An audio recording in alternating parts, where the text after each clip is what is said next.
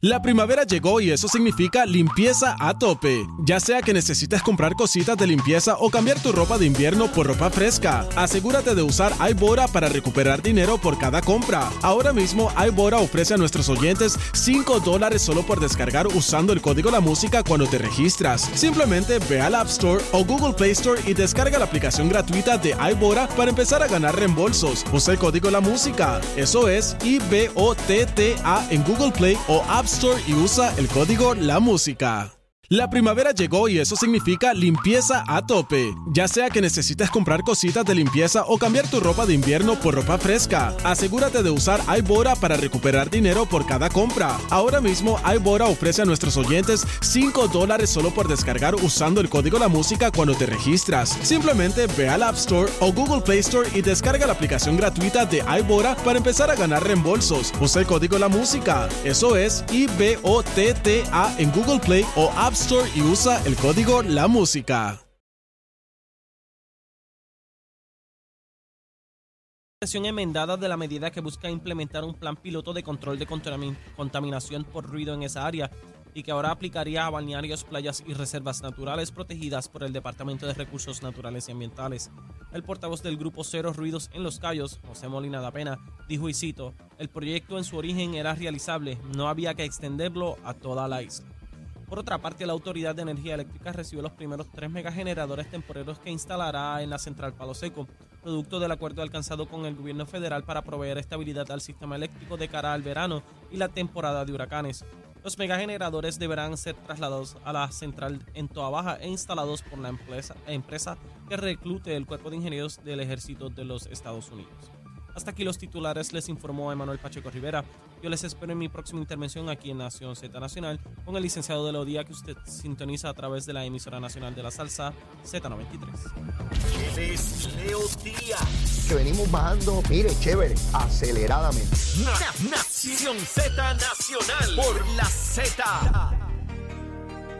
Y ya en nuestra última media hora aquí en Nación Z Nacional, mire la cantidad de mensajes que estoy recibiendo a través de cuánta plataforma Fui, hay. fui controversial. Eh, no, a la gente le encanta, aun cuando estén en desacuerdo. Creo que hubo controversia. eh, nos están escuchando hasta los que están en otras emisoras de Mientras radio. están en la estación. Hasta las otras emisoras nos escuchan.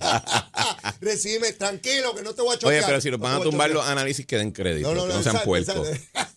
No, no, Cristian, ¿qué hay de almuerzo? Mira, ayer yo voy a tener un almuerzo repetido. Ayer yo fui a un excelente restaurante en el área oeste, que no voy a decir su nombre porque no pagan auspicio, Ajá. y me comí una langosta de estas Langosta. criollas hacia la parrilla y, me, y quedé tan enchulado de ella Ah. que yo necesito buscar hoy Otra langosta. otra langosta en el área metropolitana, pero la quiero hecha eh, a la criolla. Ajá. Como tú sabes que te dan el chaparrito este con, con la, la langosta dentro y la salsita roja y toda esa vaina. Ajá. Y me la quiero comer con arroz con vegetales amarillos. Y unos rayo, tostones de pana. Pero tú pareces ingeniero aquí. Este, ¿qué, ¿Cómo es el arroz ese? El arroz con vegetales amarillos este que hacen. Y entonces con la, el- con la cacerolita de, de Ajá. langosta la criolla, por encima ahí. para echárselo por encima, y unos tostones de pana para comérmelo con una pala y no con tenedores y con cuchillo. Ya vieron, ya vieron la recomendación de almuerzo. Restaurante, que está después, dispuesto Pero, a Cris- eso, me envían un mensaje de texto, yo le llego. Pero, Cristian, este, ¿están caras las langostas o no? Eh, bueno, no son baratas. Pero tú estás re- recomendando una cosa ahí que no tiene chavo. ¿Qué Bueno, se come? ¿Cómo? El que no tiene chavito. Me imagino, que tiene, me imagino que tiene unos camarones al ajillo o algo así. Ah, no es sé, eso cuadra. Está bien. Ya vieron, ya vieron cómo empata la cosa, Cristian, aquí, dependiendo de cómo esté ese bolsillo de pelado. De pelado. Eh. Pues, bueno, pero olvídate, vamos, vamos para encima. Cristian, hoy el periódico El Nuevo Día trae un artículo sobre la burocracia inmensa del gobierno federal, particularmente en FEMA, y cómo hay un montón de chavos ahí que están disponibles. Y, y bueno, una, una tragedia, olvídate, una tragedia. Y yo pensaba mientras leía el artículo y decía, nosotros debemos votar esos americanos de aquí. Mira qué malos son. Envían todos esos chavos y es hasta difícil gastarlos, chicos. Yo, yo decía, la verdad es que nue- nuestras controversias son tan maravillosas. Sí. Porque, claro, que uno quisiera que fuera rápido y toda la cosa, pero sucede en todos los estados, ¿no? De igual manera, este, con Katrina y toda la cosa. Para mí, lo, yo me imaginaba, porque la ofici- las oficinas de FEMA Ajá. están en el mismo edificio, edificio del periódico. Así ¿Cómo que, es? bueno, el Nuevo Día, que está Ah. aquí cerca, parte de la oficina de ellos se la alquilan a FEMA. O sea, que ellos generan dinero en alquiler. Bueno, no creo que el nuevo día, pero una de organizaciones, ¿verdad? Ellos tienen eh, una familia de compañías eh, relativamente grande, tienen unas que son de, de bienes raíces.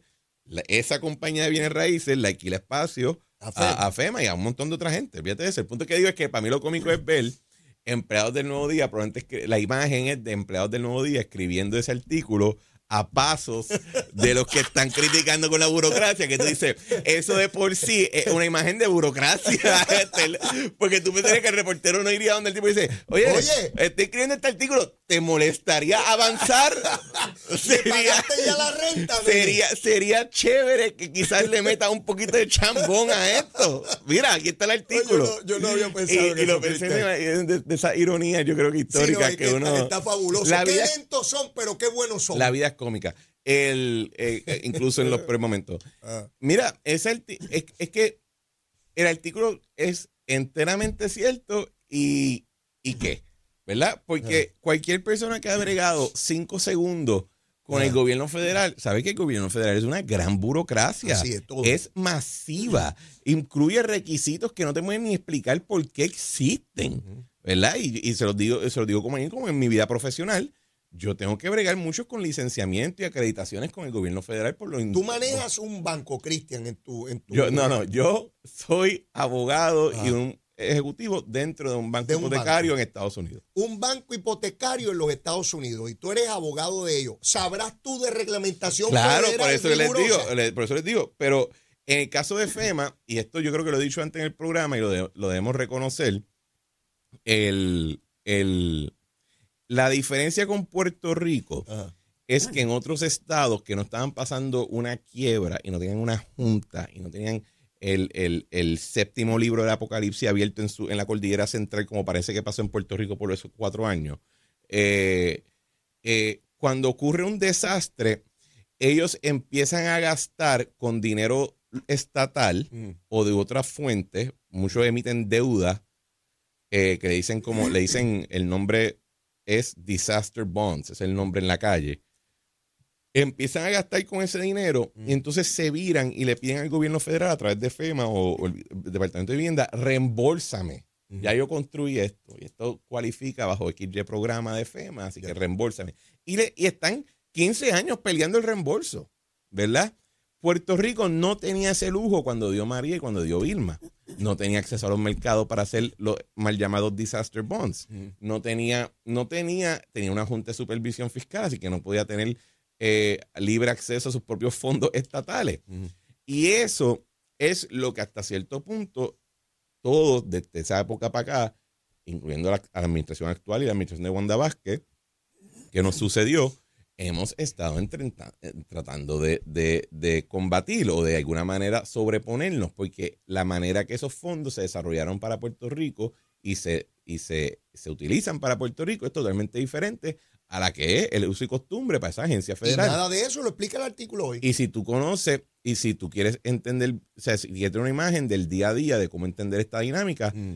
eh, piensen cómo usted brega con su seguro de carro, con su seguro de casa cuando pasa algo. Usted a veces, pues, el carro, usted sabe que el seguro te va a eventualmente pagar algo, pero tú necesitas el carro mañana Sí, sí. y Hay estás pagando alquiler, Ajá. estás tratando de comprar un carro nuevo, estás, estás breando con el banco porque el banco no te perdonó la- el, el préstamo automáticamente. O sea, es, es una chavienda, ¿verdad? Es una chavienda. Y, y esa dinámica, entonces la extrapolamos a un nivel más grande que FEMA con 100 mil millones de dólares y el gobierno de Puerto Rico con toda la infraestructura de la isla. Eso es lo que estamos viendo. Ese contexto en el cual tú ubicas esta controversia nos ayudaría a los puertorriqueños a entender mejor la magnitud y complejidad del problema. Pero yo veo el artículo y es una cosa de, de que- de que hay mucha eh, burocracia. Claro. Fíjate todo lo que tú has planteado en lo que acabas de explicar ahí. ¿Cuál era la situación de Puerto Rico? ¿Cómo se maneja esto en otras jurisdicciones? ¿Por qué Puerto Rico no lo podía manejar así? Pero si no das contexto, parecería que es que el americano es malo y no quiere, pues sencillamente dar los chavos, ¿no? Aunque lo, aunque lo asignó. Y otra gente diciendo, bueno, es que los políticos de aquí no, no, saben, no saben no eh, sirven. eh, sí, y, mira, la, y, la cuestión simplista, vamos, este que yo creo que todos tenemos una obligación de, de tratar de educar, ¿verdad? Dentro de, de- si conocemos, ¿no? Sí. Y si no conocemos, pues educarnos para poder hablar por un micrófono, escribir en un papel o hablar por algún sitio, no, no decir tontería o estupideces. Mira, mira, es que la- hay una gran diferencia, ¿verdad? El, el, y esto lo he dicho en el programa y, y- y me encanta repetirlo. El, al periodista o al reportero o al que escribe copy o el que sin número de personas que, que emiten información a- ¿verdad? al, al, al, al los, ecosistema los emisores, los emisores. los emisores que emiten eh, ellos les pagan por escribir ¿verdad? a una persona como yo me pagan por tener la razón Ah, hay una diferencia bien grande entre eso. Él puede escribir y probablemente no le tiene que interesar el más mínimo detalle del contexto. Ni tiene que Y no verificar tiene que verificar, él tiene que verificar que lo que escribe es razonablemente correcto, que tenga sus fuentes validadas, pero escribió y soltó y, se acabó. Si él, si él no tiene la razón en seis meses, le aseguro que va a seguir trabajando ahí seis meses más. O sea. ¿verdad? Versus otros profesionales que sí, tenemos que tener la razón. O Si tenemos que tener, si- o si no tenemos la razón, tenemos que tener una muy buena Si explicación no de por la qué razón, no. te votan, Cristian. Exacto, ¿verdad? Pues esa es la gran diferencia. eh, aún así, sigo pensando que hay una obligación de, de educar. Y yo veía eh, lo simple que tratan de, de explicar y acaba el pueblo tomando decisiones o asumiendo un juicio sobre información no necesariamente incorrecta, eh, eh, que no está completa, Cristian. Porque Sí. poner en entender cuál era la magnitud del problema de Puerto Rico después de ese huracán en términos del gobierno en quiebra, con una junta de supervisión fiscal, unido a la complejidad de ese trámite burocrático federal, eh, lo deberíamos tener claro. Entonces yo escucho unos pájaros en radio, en televisión. Es que no saben bregar con los fondos. Es que se tardan mucho. Es que no han querido trabajar. ¿Dónde están los chavos? ¿Dónde están los.? Es que- Parecen este, hurracas gritando Mira, tonterías. Y, den- y dentro de todo, yo creo que, que en estos tiempos, yo creo que la, la alta mediati- la mediatización de todo causa una, un, una atrofia en la, imagina- en la imaginación. Porque nota como cuando Puerto Rico va a entrar a la quiebra. Porque tenía setenta y pico mil millones en deuda, más fondos de pensiones no cubiertos de como 60 mil millones, 130 mil millones en total entre una cosa y otra, sin, sin, sin contabilizar otra, otra, otras obligaciones. El gobierno federal dijo, bueno, yo no puedo hacerte un bailout, yo no te puedo pagar eso, porque eso entonces crea un hazard moral horrible, así que yo te voy a aprobar la ley promesa para que te vayas al tribunal a pelear con tu acreedor y te voy a poner una junta como un juicio congresional ex post facto de que el, el- no solamente la clase política de Puerto Rico no funciona para estos temas, sino que el no confío ni en el electorado de, de- de escoger a las personas correctas para estos temas y te van a poner una junta antidemocrática y tecnocrática que se encargue de este asunto. ¿verdad? Esa fue la, la- la idea. Al segundo que un año después de eso nos dan dos huracanes categoría 5, el, gobierno, el mismo gobierno federal que nos impuso promesa dice, y aquí hay 130 mil millones de pesos para que te reconstruya. Y dices, pero, ¿qué, Sí, sí. qué pasó aquí? Ajá, ajá. Eh, cuando con toda probabilidad, en un mundo que no estuviese tan atrofiado del punto de vista de creatividad, el mismo gobierno federal hubiese dicho, mira, eh, esto está brutal, vamos a hacer esto.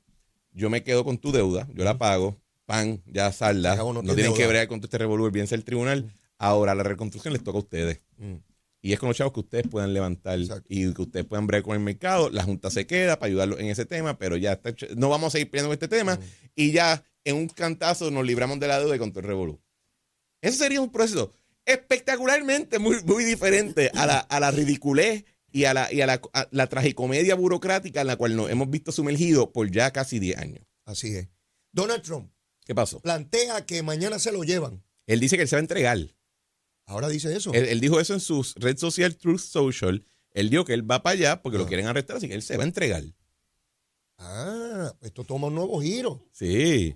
O sea, que si no lo van a buscar, no es que no lo busque, es que él No, se él dice, entregó. si la, ¿cómo es si la montaña no viene más o menos a la montaña? ¿Y a dónde rayos se va a entregar? Ay, ¿En qué qué lugar? sé yo, no sé, no tengo idea. Pero eso va a ser bien interesante en las primarias, porque hay gente que, que aboga de que eh, al- de eso ocurrir, él ya ganó la primaria. Ah, dan por sentado Ya, eso. sí, no, hay- no acabó. hay manera de que le vayan a No poder- vamos a abandonar a nuestros Ah, soldados en el campo de batalla. De hecho, hay un, hay un candidato a la presidencia por el Partido Republicano en la primaria que se llama Vivek Ramaswamy y ya él dijo que le está apoyando a Trump, que esto no es Ah, sobre sí. esto no es sobre candidatura, esto es sobre principios. Eh, oh, Y los otros candidatos están Oh, más callados, oh, están diciendo, yo no voy a oh, mencionar nada. Eh, con nuestro caudillo. pero tú sabes muy bien, porque tú sabes de esto más que yo, Leo, No, no, no, nunca en sé la, más que en la política, A mí siempre me preocupa ese planteamiento. ¿Qué? Porque siempre va con un entrampamiento. No me entra también. Eso de, no, tú, de- porque tú sabes más que yo, y eso es ponerme en el cadalso, ¿no? Bueno, porque tú sabes más que yo, Ajá. el, quizás el efecto que tiene en el electorado Ajá, cuando de verdad te acusan a alguien y lo arrestan. ajá. Y el efecto es bien grande, ¿verdad? O sea, Aníbal Acevedo Vila hoy en día electoralmente no puede sobreponerse al hecho que, y él salió inocente. A que a él lo arrestaron siendo gobernador y lo encausaron. Ujú. Eh, y un sinnúmero de otras personas le ha pasado lo mismo. Una vez, hay, hay una diferencia bien grande y es porque la mayoría del electorado no son unos comefuegos. La mayoría del electorado son gente que dice, mano, quiero que breguen las cosas bien para yo poder encargarme de los revoluciones de mi vida personal y, y profesional. Eh, o sea, esta, esta idea de que todo el mundo quiere vivir pegado al televisor viendo política, eso es una falacia. La No. gente, la gente no, le- le- lo menos que le interesa es la política. Es como que lo más que les molesta es por qué si yo te elegí ya, tú sigues interrumpiendo mi vida con tu, con tu eh, chisme y con tu problema. Administra y déjame quieto para yo bregar con las dificultades de mi vida. Eh, sí, sí. Y cuando tiene una persona encausada, eso tiene, yo creo que tiene un efecto. La petición que él hace de que hayan manifestaciones Estará- para- eso no va a hacer nada. ¿Sabes por qué? Mm. Porque cuando en enero 6 pasó algo similar Mm. y hubo manifestaciones y se arrestó a medio mundo y el Departamento de Justicia Federal creo que encausó a mil personas más la semana pasada, eh, ni, ni, ni, la, ni la fianza les pagó Donald Trump. ¿Verdad? Y hay gente que están sufriendo cuatro años en cárcel por haber ido a esa- y, la- y yo creo que mucha gente dijo, espera, no, yo no voy a meterme allí a romper cosas para que después yo sé que esté quedando guindado. Y eso yo, y, y eso, eso tú lo escuchas en muchos espacios online de discusión del Partido Republicano y del, y de movimientos de derecha. presidente chino en Rusia hoy. ¿Qué te dice eso? Me dice que, primero, que, que, que- que gran coincidencia que la Corte eh, Internacional de Derechos Humanos eh, Emitiera la orden de arresto. emitió la orden de arresto Contra contra, Putin. Putin, para, para decirle a Xi Jinping, decirle, sí, cuando te mandes las fotos con Putin, te estás tomando la foto con un criminal de guerra. Sea, ahí es que tú ves el andamiaje internacional hegemónico de los Estados Unidos operando. ¿verdad? Ah, tú correlacionas. Ay, no, de verdad. Bueno, te pregunto. Sí, sí. te pregunto. Ay, por favor. O sea, metieron Eh, la orden el fin de semana. se supone que estuvieran eh, eh, para que, descansando. pa' que cuando te tomen la foto, para que sepas que todo el mundo va a estar viendo Está tú saludando saludando, al a un criminal de guerra. Felicidades cuando vayas a China a ma- con que los mata países a niños y ancianos. revolú, le claro. tira bomba a residencia. Pero lo que sí, sí demuestra esa supuesta visita es que, oye, cada vez estamos viviendo en un mundo. eh, Cuando estábamos en los 90, yo era un nene de, de- de high school que iba a no- competencias no, de. no, no hay que hacer alusión. que a íbamos a competir. Yo no estoy hablando de ti, estoy hablando de mí. Por eso. íbamos a competencias de, de modelo de Naciones Unidas. Hablábamos de que necesitábamos un mundo multipolar, que no podía todo vivir bajo la hegemonía Ah, internacional sí. de Estados Unidos. Sí, sí. Pues Rusia, China, aliándose de esta manera, India cantándose neutral, Mm. o sea, los polos económicos y nucleares Mm. del mundo, ah, diciendo yo voy por hacer lo que me dé la gana a mí. Mm. Así es que se ve un, mundi- un mundo multipolar. Y entonces el riesgo y la amenaza que cada uno de nosotros vemos en esas noticias, ese es el significado del gran mundo multipolar que nos estaban tratando de vender durante los 90 y principios de los 2000. ¿Cómo te gusta el traje? Por favor, pruébatelo y me avisa. ¿Cómo, ¿Cómo tú crees que debería ser? Yo creo que dentro de todo la hegemonía que tuvo los Estados Unidos a nivel internacional en los años 90 y que tuvo a principios de los 2000, de no haber sido por el... el, el, el O sea, que, que los Estados Unidos se convierta en, en- Yo creo que, que te- En el policía. to- todo, es que no es el policía, es que él mantiene, él es el hegemónico. Al, día de hoy, por ejemplo, ninguno de esos dos países juntos pudieran. o sea, Rusia no pudiera, de no ser por misiles nucleares, nadie podría enfrentarse al gobierno de los Estados Unidos. Punto, se acabó, no hay mucho debate. China está tratando de llegar a un punto donde puede, y ojo si llega, ¿verdad? Por los gastos que eso requiere, porque están bregando con un adelanto de 200 años. Pero pero no estoy diciendo que bien o mal, lo que estoy diciendo es que nosotros vivimos por 20, 30 años dentro de un manto de confort y de ignorancia eh, eh, compasiva de no tener que preocuparnos de que existan otros actores en el mundo que pueden romperlo en canto porque hay- todavía hoy- vivíamos, hoy bajo, no, vivíamos bajo la Pax Americana. Mm. Pues ya hoy en día otros 20 pesos. Y eso es lo que estamos viendo con esa visita de Xi Jinping a Rusia. No tenemos tiempo para más, Cristian. He recibido no sé cuántos mensajes. Este, pero bueno, Es que ayer dormí bastante. eso fue. Así que eso fue. No, yo creo que fue la langosta esa. fue la langosta y que dormí como La- nueve la horas y media y La como un bebé. langosta tiene fósforo, ¿verdad? Yo que tiene algo. mer- eh, quizá, el mercurio Y aumentó con algo el así. fósforo se quema el cañaveral. Exacto. Eso fue. Eso fue, eso fue, eso. Será hasta el próximo lunes. Nos Cristian. vemos, cuídense. Bueno, mis amigos, y antes de despedir el programa, vamos al tránsito, al tiempo, a ver cómo está la cosita con Emanuel Pacheco. Buenos días, Puerto Rico. Soy Emanuel Pacheco Rivera con la información sobre el tránsito. Ya ha reducido el tapón en la mayoría de las carreteras principales del área metro. Sin embargo, la autopista José de Diego se mantiene ligeramente congestionada desde Bucanán hasta el área de Atorrey en la salida hacia el Expreso Las Américas. Igualmente en la carretera número 2 en el cruce de la Virgencita y en Candelaria en Toa Baja. Y más adelante entre Santa Rosa y Caparra. La 165 entre Cataño y Guaynabo en la intersección con la PR22, así como algunos tramos de la 176, 177 y la 199 en Cupey. Además, la autopista Luisa Ferré entre Montelledra y la zona del Centro Médico en Río Piedras y más al sur en Caguas. Ahora pasamos al informe del tiempo. El Servicio Nacional de Meteorología pronostica para hoy un aumento en la nubosidad, lo cual promoverá aguaceros ocasionales en las áreas expuestas al viento en horas de la mañana. Los efectos locales y la brisa marina también promoverán el desarrollo de aguaceros en el oeste durante horas de la tarde. Las temperaturas estarán en los bajos 90 grados en las zonas costeras y en los altos 70 grados en las zonas montañosas, mientras que los vientos estarán del este al sureste de entre 10 a 15 millas por hora. En el mar, los navegantes pueden esperar olas de 5 a 7 pies en las aguas mar afuera del Atlántico y en los pasajes del Caribe. Por lo tanto, se estableció una advertencia para los operadores de embarcaciones pequeñas. Para el resto de las aguas locales también se establece una orden de precaución por oleaje de 3 a 6 pies y viento de 15 a 20 millas por hora. Para los bañistas existe una marejada del norte que ocasionará oleaje peligroso a través de, de la costa del Atlántico y corrientes que pueden poner en riesgo la vida humana para las playas del norte y el este. Hasta aquí el tiempo les informó Emanuel Pacheco Rivera. Yo les espero mañana en otra edición de Nación Z y Nación Z Nacional que usted sintoniza por la emisora nacional de la salsa Z93. Hablándole claro al pueblo. Nación Z Nacional, soy Leo Díaz. Buenos días a todos. Leo Díaz en Nación Z Nacional por la Z.